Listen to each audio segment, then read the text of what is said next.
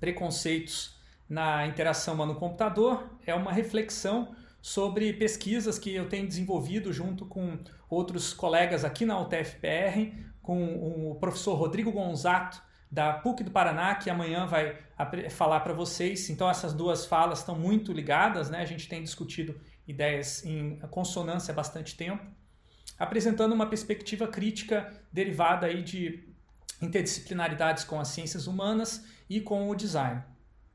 Primeiramente, vamos examinar o conceito da palavra preconceito, até porque não é tão é, simples assim. É uma palavra que é usada no vocabulário corrente, uma palavra de uso coloquial, mas muitas vezes ela é usada academicamente sem ligar diretamente com o seu uso histórico. Por que, que foi criada a palavra preconceito e utilizada no contexto da discussão sobre é, racismo, homofobia é, e outras violências né, que a gente vê na nossa sociedade. Primeiramente, o preconceito ele não é um pré-conceito. ele é um preconceito usado para um propósito específico. Então não é qualquer preconceito que é preconceito. Eu estou complicando um pouco porque é bem importante perceber essa distinção. Tá? O que é um conceito? É quando você generaliza uma categoria a partir do contato com diversas é, objetos que são parecidos. Então você generaliza uma categoria desse objeto. Isso é fundamental para a gente interagir com as mais diversas coisas do mundo. Sem conceito, a gente não interage com o mundo. Por exemplo, o conceito de competência, né, que está nesse slide, é um conhecimento que se adquire na prática, que está super na moda agora discutir em relação às mudanças na educação. O pré-conceito seria você se basear nesse conceito existente para aplicar aquilo para uma situação nova que é diferente que você não conhece, que você não tem um conceito, mas você usa esse conceito prévio. Até você interagir com aquela coisa, ter o um contato sensível com o objeto, e você pode descartar o seu pré-conceito ou mantê-lo. Por exemplo, você vê um homem e esse homem você imagina que ele é competente, porque ele está bem vestido, está com a roupa padrão, né? digamos assim, como um, bom trabalhador de escritório. Isso é um pré-conceito.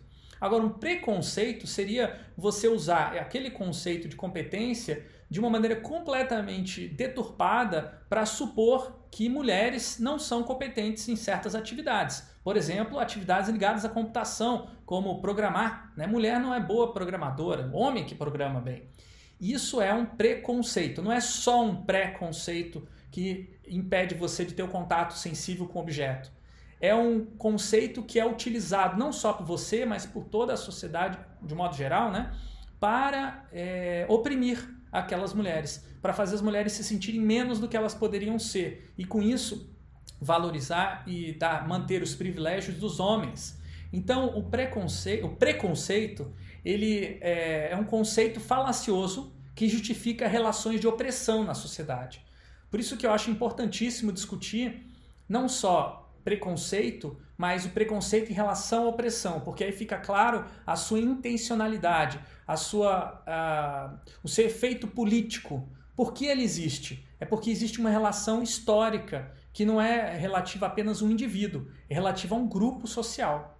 Então eu me baseio no Paulo Freire e nos escritos posteriores, subsequentes desse estudo latino-americano de opressões, né, principalmente no livro Pedagogia do Oprimido, é, o Paulo Freire de, define a opressão como uma relação histórica entre grupos sociais que são historicamente privilegiados e grupos sociais que são historicamente desprivilegiados.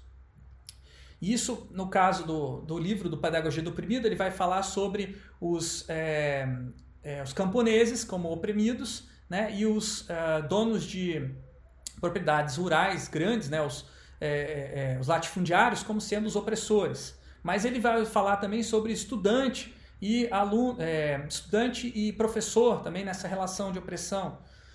Basicamente, a relação de opressão ela consiste num processo constante histórico que leva muitos anos, muitas décadas, se não séculos, de desumanizar o oprimido, para que o oprimido sinta a necessidade de ter o, o, a guia do opressor, de ter a proteção do opressor. E o opressor faz isso através de preconceitos que o oprimido até ele acaba internalizando. Então, aquele preconceito de que a mulher não é capaz para eh, de fazer certas coisas como programar, muitas mulheres acabam internalizando e aceitando esse preconceito sem nem, nunca ter nem tentado programar, porque é assim que funciona a relação de opressão. Ela não é um indivíduo só é, sendo preconceituoso com o outro. É um grupo social usando o preconceito contra o outro. E não só o preconceito, como várias outras estratégias. Porém, os oprimidos tentam reagir né, e é, reagir à opressão e eles vão tentar desconstruir esses preconceitos e reconceitualizar a sua categoria. Ao invés das mulheres aceitarem que elas são incapazes, elas vão afirmar: somos capazes sim de programar, estamos aqui na computação, e existem vários movimentos hoje de mulheres na computação que afirmam isso. Né? E esse processo vai reumanizar as mulheres e qualquer grupo de oprimidos que reagirem à opressão, porque eles vão conquistar possibilidades de ser mais que tinham sido negadas pelos opressores.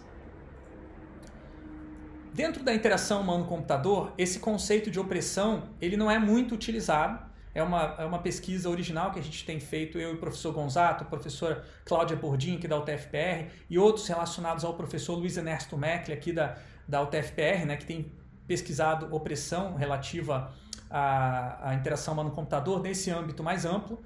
E a gente, ao verificar a literatura de HC, é, quando encontra a palavra opressão ou alguma palavra tipo violência simbólica, algo relacionado, é, normalmente uh, o opressor, esse, esse grupo que está oprimindo, é, acaba sendo materializado ou reduzido a uma máquina, ao próprio computador, como se o computador pudesse oprimir os usuários. Então, dentro da interação humano-computador, essa discussão de opressão está centrada numa relação, numa interação humano-computador opressiva, né? como se o computador pudesse oprimir através de um projeto ruim. Né? Que ele não explica como ele funciona e ele imputa ao usuário certas é, situações que o usuário não se sente confortável, que ele não entende, que ele fica perdido, confuso. Né? É, essa discussão eu, a gente acredita que ela ainda é muito superficial para discutir opressão. Até porque a opressão é uma relação entre grupos sociais, pela definição do Paulo Freire e dos, é, das literaturas derivadas. Então a gente prefere pensar que por trás de todo computador sempre tem um outro grupo social. Esse grupo social que tem privilégios, podem ser aqueles mesmos grupos das outras opressões, e de fato, na maioria das vezes, são. Então, se o homem ele tem é, uma uma relação, ele é um opressor em relação às mulheres, quando o computador é, na mão dos homens e eles puderem dominar esse computador, eles vão usar o computador para oprimir as mulheres.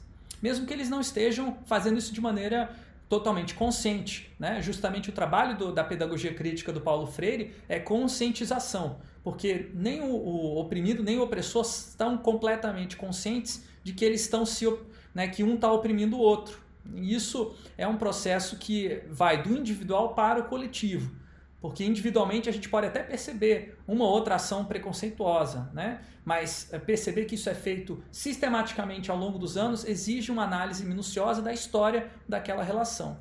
Se a gente olhar na história da interação humano-computador, a gente vai perceber sim que existe um grupo que concentra o privilégio de determinar, definir, projetar né, é, o computador e que vai prescrever comportamentos, vai controlar os comportamentos, vai analisar estatisticamente e vai vigiar né, os oprimidos, né, que é são grupos sociais historicamente desprivilegiados, vão envolver as mulheres, negros, é, é, LGBT e vários outros grupos que têm essa tradição de serem é, diminuídos, de terem essa humanidade negada na nossa sociedade. Mas os oprimidos, eles reagem à opressão, inclusive através do computador, através de subversão dos usos projetados, né? você usar de uma maneira desviante aquilo que foi projetado para um determinado propósito, em si já é uma maneira de reagir à opressão. Criticar as interações humano-computador, falar mal no, nas redes sociais de um determinado aplicativo por ele ser racista, homofóbico e é, contra os indígenas e por aí vai. Né? A criptografia é uma maneira se, do oprimido se proteger dessa vigilância. São algumas estratégias que opressores e oprimidos utilizam que eu acabei de elencar. Agora, é, eu tenho olhado especificamente nessa apresentação para preconceitos. Como preconceito, a estratégia dos preconceitos são utilizadas para reiterar as opressões através da interação humano-computador. E o artigo que eu escrevi no Capa, que foi um, um workshop muito bacana que aconteceu no, no IHC em 2017, a, aqui perto em Joinville, é um artigo que analisa então seis preconceitos da interação humano-computador, que eu vou sintetizar rapidamente aqui para vocês e depois vou falar um pouquinho sobre os desdobramentos é, e reflexões recentes a partir desse, desse assunto. O primeiro preconceito é a desumanização do computador. Se vocês assistirem o filme Cenas de Estrelas Além do Tempo, um filme maravilhoso sobre as mulheres que foram pioneiras na programação é, de computadores que ajudaram a levar o homem à lua, lá vai aparecer que a palavra computador era usada para definir essas mulheres antes de existirem as máquinas de computar. Então, a mulher negra que trabalhava fazendo cálculos extremamente copiosos, difíceis e demorados, elas chamavam computers, né, computadores, porque elas computavam. Era o trabalho delas computar. A máquina ainda não conseguia computar. E esse trabalho era desumano, um trabalho considerado inferior. Tanto é que em determinado momento da, do filme, a, a, a, uma, uma mulher que é computadora, ela tenta é, escrever um artigo e publicar com o seu nome, junto com um autor que é um matemático, um físico famoso lá. E ele fala: computadores não são autores, né, porque eles só calculam. E aí existe toda uma briga né, para mostrar que a, computadora, né, a pessoa que está computando, né, essa mulher, ela também é autora. E aí disso decorre historicamente dessa invisibilização das mulheres negras que trabalhavam na computação e outras mulheres também, porque não eram só mulheres negras que trabalhavam nesse processo, surge, deriva-se o preconceito, preconceito de que a máquina de computar não é humana, porque ela herda um trabalho desumano. Então esse trabalho não tem nada de criativo, esse trabalho não tem nada de é, empreendedor, não tem nada de é, humano. Isso vai gerar um preconceito que o computador né, precisa ser traduzido para os humanos e que o computador pode é, utilizar uma linguagem é, absolutamente é, críptica para se comunicar com aqueles que são iniciados, que não precisam de tradução. Então você vai ter divisões, né? interfaces para os iniciados, baseados em prompt de comando, baseado em, em, em domínios de linguagens avançadas, e você vai ter as interfaces para aqueles que não, né, que são os humanos, né, que precisam de uma tradução, uma interface gráfica mais simplificada, né? Então um preconceito leva ao outro. O segundo preconceito é justamente essa distinção entre grupos tecnológicos. Pessoas que sabem é, usar o computador, dominar o computador e outras pessoas que não sabem, né? E que pessoas que por saberem dominar são mais humanas ou na verdade são além de humanas, né? Porque elas conseguem fazer algo que é sobre-humano, né? Programar o computador, às vezes, é considerado na nossa sociedade uma atividade sobre-humana. Porém, é, por outro lado, quem programa muitas vezes é considerado também uma pessoa com dificuldades de se relacionar com outros seres humanos, por isso, menos humanos. Né? Então existe todo esse preconceito arraigado dentro da, da interação humano-computador né, que a gente precisa questionar através é, de discussões como essa porque eles vão dar origem a vários outros preconceitos, como a naturalização da divisão do computar. Né? Uns programam, outros usam. Né? E aí isso é, é, considerado absolutamente natural, sempre foi assim. Né? E quando não é verdade, porque a história da computação começa com pessoas programando para si, né? para resolver os próprios problemas. Quando a pessoa que. Não existiu o conceito de usuário, esse é um conceito que é, vai surgir depois e que vai se transformar num preconceito. Então, é, essa, é, essa tirinha do Vida de Programador, ela volta e meia reitera todos esses preconceitos que eu estou listando aqui, em especial esse da divisão entre as pessoas que programam e as pessoas que usam. E não é por acaso que nessa tirinha aparece uma mulher como usuária e um programador como homem, porque o machismo, ele, esse preconceito da interação humano-computador, ele reitera o machismo e outros preconceitos. Né? Então a mulher pergunta: o que é esse monte de texto estranho aí na sua tela? Ah, isso é código-fonte, que é o que cria o programa e faz funcionar do jeito que eu quero. E aí a mulher responde: É, então deve ser por isso que sempre eu via um texto assim e apagava pensando que era lixo. O programa dava erro e eu tinha que chamar o suporte. E o programador, o homem, né, cai é, para trás, é, provavelmente assustado com a, a reação dessa usuária, provavelmente fazendo um julgamento de valor que não está aparecendo aqui, que está nas entrelinhas, né, de como pode uma pessoa ser tão burra que fazer uma, uma estupidez dessa. Não está escrito isso no texto, mas está escrito nas entrelinhas. E essa divisão né, mostra que o conhecimento do programador é muito maior do que o conhecimento dessa mulher. Porque a tirinha compara esses conhecimentos é, dentro de uma interação específica em que esse programador, esse, é, essa pessoa que domina o computador, ela tem uma, é, um desenvolvimento, uma desenvoltura maior. Quando na verdade essa mulher pode ter outros conhecimentos em outras áreas que são completamente ignorados, né? Afinal de contas, para que, que ela queria é, limpar, né? Esse, por que, que ela queria limpar esse, esse documento? Porque ela tinha algum outro propósito que era válido, né? Provavelmente para liberar espaço no computador para fazer outras coisas mais importantes para ela. Esse, esse é, preconceito também vai dar origem a um preconceito mais específico que também aparece nessa tirinha, que parece que aquela mulher é, é, ela é burra, né? aquele desenvolvedor é preguiçoso ou preconceituoso. Quando se individualiza os problemas sociais, você cria é, bodes expiatórios. Então basta demitir esse programador preconceituoso que está liberado o machismo da minha empresa. Não é bem assim, né? O machismo, e assim como as outras opressões, está incrustado na nossa, nas nossas estruturas de interação. E isso envolve não só o computador, envolve as estruturas de interação no ambiente de trabalho. Quando a gente reduz isso para um problema individual, né, sem a relação com os grupos humanos ao qual essas pessoas fazem parte, é, a opressão não é mais vista. Fala-se de preconceito como um problema pessoal. Então é, é, é importante também a gente vê que isso vai se cada vez o preconceito vai se tornando mais é, escondido, né? até o ponto que ele se torna uma, uma operação estratégica, do tipo, vou encaixar cada pessoa dentro de uma caixinha, dentro de uma, é, um estereótipo cultural ou dentro de uma, um perfil estatístico, né? e aí eu segmento de clientes e eu vou projetar uma, uma interação para o usuário médio ou para uma persona. Vejam, esses, esses dois é, essas duas dois métodos que são amplamente disseminados dentro da interação humano-computador, em especial na prática da indústria, eles são baseados em todos esses preconceitos que a gente viu até agora e um preconceito específico que é essa normalização estatística do indivíduo, como se os indivíduos pudessem ser representados na sua diversidade através de um mínimo denominador comum, reduz, é, a, até uma redução né, por baixo, digamos assim, ao que seria comum a todos na verdade, essa redução acaba gerando uma figura bizarra que não se encaixa em nenhuma pessoa, que ninguém se encaixa nesse usuário médio ou nessas pessoas que é um pouco mais sofisticado, porque tem uma certa variedade, mas ainda assim não se encaixam, porque as pessoas são concretas e não abstratas.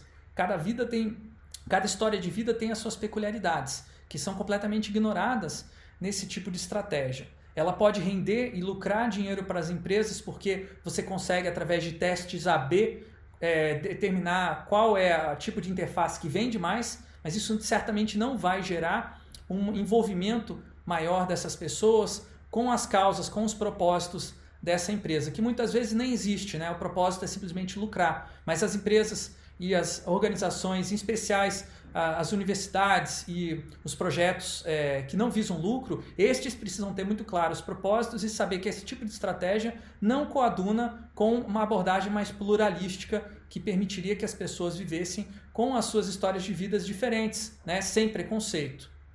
O, por fim, o último preconceito e o mais escondido de todos dentro da interação humano-computador é aquele que reduz o conhecimento ao que é computável. E isso é utilizado um argumento racional, do tipo, se eu não consigo computar esse conhecimento, ele está ah, fora do âmbito da computação, tanto do ponto de vista da computação é, pragmática que você faz é, no software. Então, se eu não consigo colocar, traduzir para uma linguagem é, de software, de programação, ou colocar no banco de dados, ele não é um conhecimento. Se ele não consegue entrar dentro dos cânones da, epistemológicos ou metodológicos da computação, ele não entra dentro do conhecimento acadêmico da computação. E vejam como isso se aparece todo dia. A gente utiliza uma interface, seja ela prompt de comando, ou seja ela uma metáfora de desktop, que vai reproduzir conhecimentos do ambiente de trabalho do escritório estadunidense, da onde essas interfaces foram desenvolvidas há muitos anos atrás. Conhecimentos de outras culturas né, que exigem outras formas de representação e que exigem outras formas de computar, eles são excluídos pela interface que são criadas pelas, pela, pelos profissionais, pelos pesquisadores ligados à interação humano-computador. E esse preconceito é muito difícil de superar, porque acredita-se que já foi atingido o mais alto grau de desenvolvimento das interfaces, porque agora nós temos interfaces mais avançadas, baseadas no paradigma WIMP, né? Windows Icons é, é, e, e, as janelas e tudo mais, essa metáfora desktop ela é mais desenvolvida e por isso a gente não precisa mais pensar em outras é, metáforas de desktop que, que representem outros tipos de conhecimento. Precisamos sim, só que a saída para pensar outras metáforas de desktop, outras metáforas alternativas ao desktop, não é melhorar essa interface, não é melhorar a representação da cultura de escritório estadunidense é pensar em articular outras culturas. Por isso, o estudo de culturas quilombolas, culturas originárias, ancestrais, é fundamental para a gente é, sair dessa estagnação que a interação humano-computador se encontra já há algumas décadas. Bom, esses preconceitos que eu listei aqui não são os únicos, não são todos os preconceitos que existem em interação humano-computador. Isso é uma primeira, uma primeira abordagem, uma primeira, é, um primeiro rascunho sobre esse assunto para engajar-se num diálogo através de eventos como esse que a gente tem aqui do Interações. Mas eu queria estender uh, essa minha apresentação também para incluir é, resultados de diálogos que eu tenho tido, em especial com o professor Rodrigo Gonzato, que está aí acompanhando no bate-papo, né, que vai apresentar amanhã e concluir essa discussão, talvez, né, ou talvez não, acho que ampliar, amplificar e complexificar ela, né. A gente tem discutido que esses preconceitos, sim, justificam machismo, racismo, capacitismo, classismo e homofobia, tal como mostrou Robson e, e Guilherme ontem. Porém, é, aqui tem um exemplo, né? Assistentes de voz femininas, né? Por que, que os assistentes de voz têm que vir com voz padrão feminina? É porque o computador, ele não é, lembrando, antigamente era originalmente trabalho de uma mulher. E ele não é um ser humano, né? Então a mulher não é ser humano, é menos do que humana no máximo. E os homens que têm que programar as mulheres.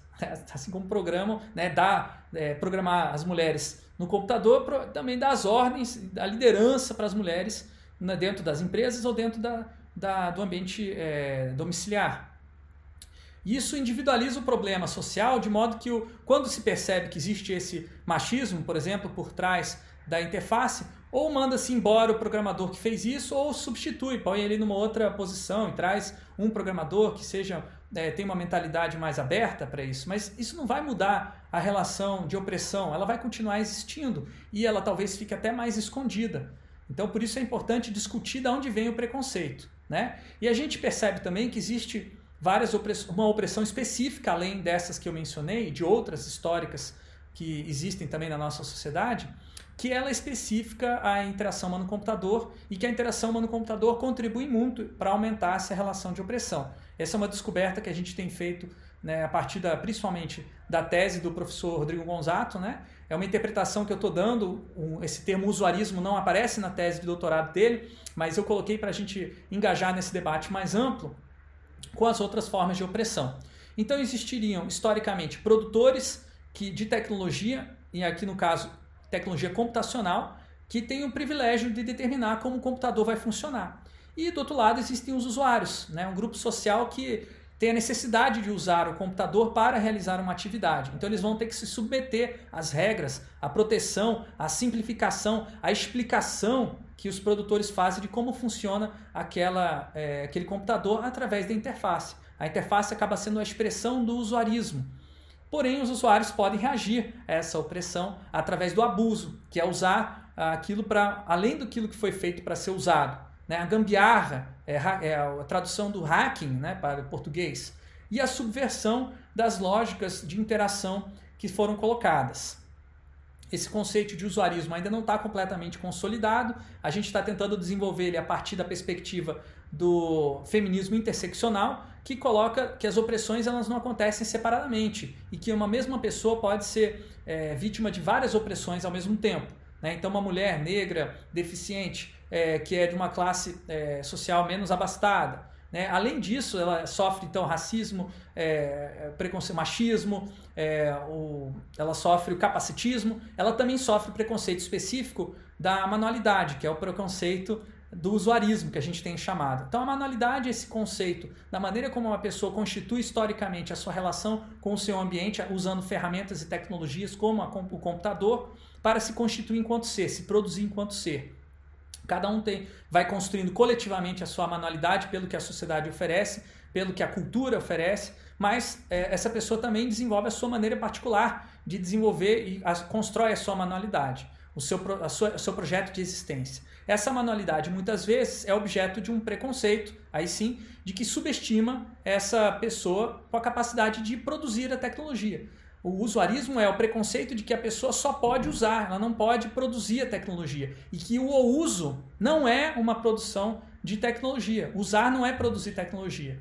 E quando a pessoa usa, ela acha que ela tem que usar do jeito que ela deveria, foi projetado para ser. E aí surge é, uma, uma estética, né, que o design contribui muito, que é uma estética que faz as pessoas se sentirem feias se elas não estiverem interagindo do jeito que foi projetado para ser. Isso normalmente acontece quando essa pessoa é desprivilegiada por estar fazendo parte de outros grupos que já são oprimidos historicamente na sociedade. Então, se sentir burro na interação humano-computador não é um problema individual seu, é, não é um preconceito que você tem contra você mesmo apenas, mas é uma relação historicamente construída que te faz sentir burro para justificar que existem outras pessoas que produzam a tecnologia mais inteligentes que você. Então, esse usuarismo envolve uma hierarquia de conhecimento entre usuários e produtores. E ele se, ele se espalha através das interações que os próprios usuários têm uns com os outros. Então, os usuários encarnam esse preconceito e tomam aquilo como sendo correto, não um conceito correto, mas ele é falso. Então, por exemplo, eu postei um vídeo é, de uma análise de usabilidade de uma balança eletrônica que um estudante meu fez numa aula. E esse estudante estava testando para mostrar que essa interface tinha vários problemas da balança. E aí os usuários começaram, do YouTube, né, começaram a criticar a nossa análise, sem entender qual era a sua proposta. E dizer que nós é que estávamos errados, porque nós éramos burros e idiotas que não tínhamos lido o manual de instruções daquela balança eletrônica. E não tem como né, você usar uma balança eletrônica sem respeitar o projeto de quem fez. Ou seja, muitas pessoas utilizando argumentos extremamente preconceituosos, usando inclusive argumentos, é, por exemplo, gordofóbicos, né, em relação às pessoas que estavam usando, os alunos, né, é, dizendo que eles eram gordos e não o gordo não sabia usar a balança eletrônica e por isso que estavam tendo dificuldade.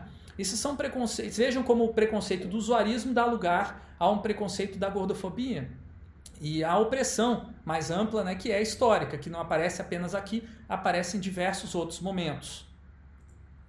Então essa interação feia, ela é criada pela própria estética, o projeto estético das interfaces, ele vai enfatizar essa opressão. Por isso a gente tem chamado isso de estética do opressor, utilizando aí o trabalho do Augusto Boal, que é, se inspirou no Paulo Freire, que tá, faz parte desses estudos latino-americanos de opressão a gente tem buscado desenvolver estéticas de oprimido né, a partir do combate ao usuarismo.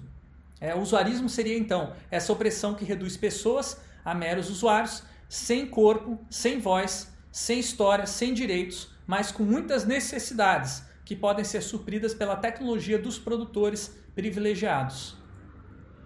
Então aqui vocês veem um quadro rápido né, de como a gente vê no nosso dia a dia e na própria academia, esses termos é, serem transformados, né? serem reduzidos. O cidadão é um usuário de um serviço público, o eleitor, usuário de redes sociais, trabalhador, usuário de plataforma, estudante, usuário de serviço educacional, paciente, usuário de serviços de saúde, deficiente, usuário de tecnologia assistiva, imigrante, usuário de aplicativo de tradução, mulher, usuário de aplicativo menstrual, gay, usuário de sistema de namoro, negro, usuário de transporte público, pobre, usuário de tecnologias de baixo custo. E vejam que essas reduções elas estão propositadamente aqui nesse slide mostrando como um preconceito vai dando origem a outro e vai escondendo cada vez mais o preconceito. Porque através de um usuário, o usuário não tem história, não tem política, então ele não precisa demandar é, que uma opressão seja é, combatida na sociedade. Afinal de contas, a única coisa que ele precisa é de mais usabilidade.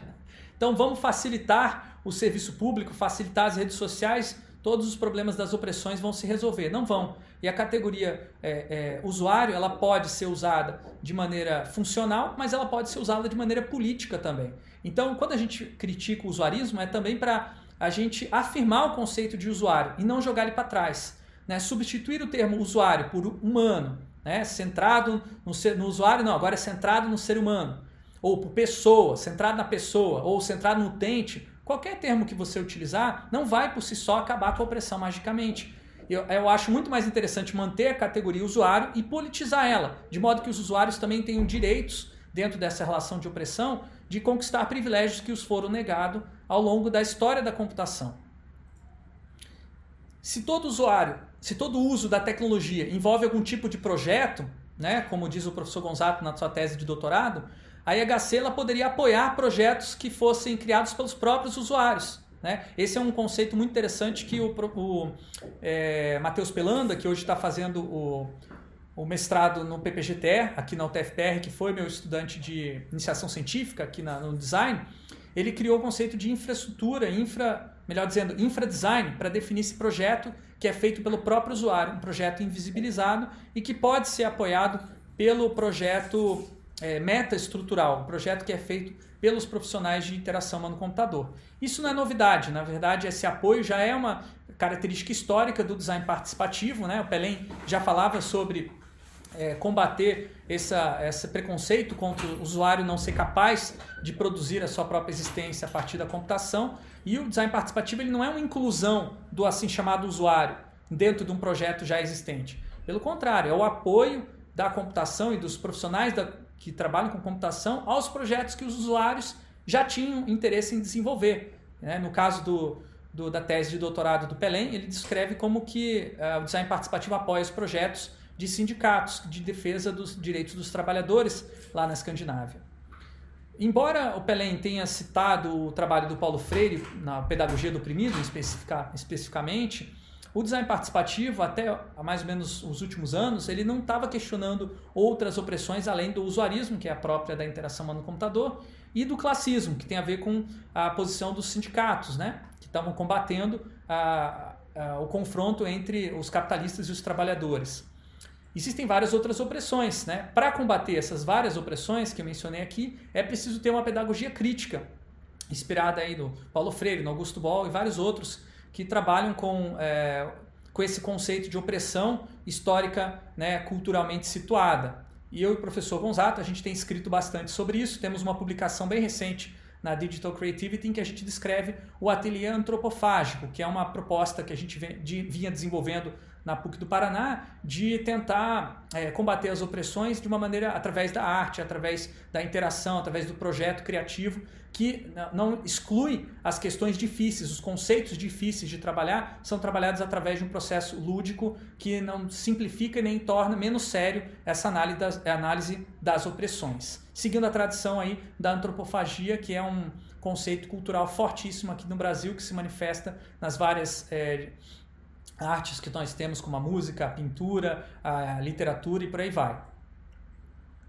E esses conceitos que eu propus agora, né, da pedagogia crítica, têm sido desenvolvidos de maneira muito mais ampla e profunda dentro de um grupo aberto, uma rede chamada Design Opressão, que eu faço parte, o professor Gonzato faz parte também, que tem o, o link aí no, nos slides, qualquer um pode participar, né, designopressão.org, toda terça-feira à noite nós se reunimos para discutir e ler é, textos que relacionam design e opressão. De vez em quando a gente faz uma live de síntese através do YouTube. Já tivemos uma live sobre é, Franz Fanon e o colonialismo no design, Paulo Freire e uh, a educação bancária no design e também uh, o bancarismo no próprio projeto da é, o projeto de inovação, né, em especial a crítica ao design thinking e outras abordagens aí que é, vão simplificar né, o projeto para que o usuário, o designer seja o salvador é, do usuário, né?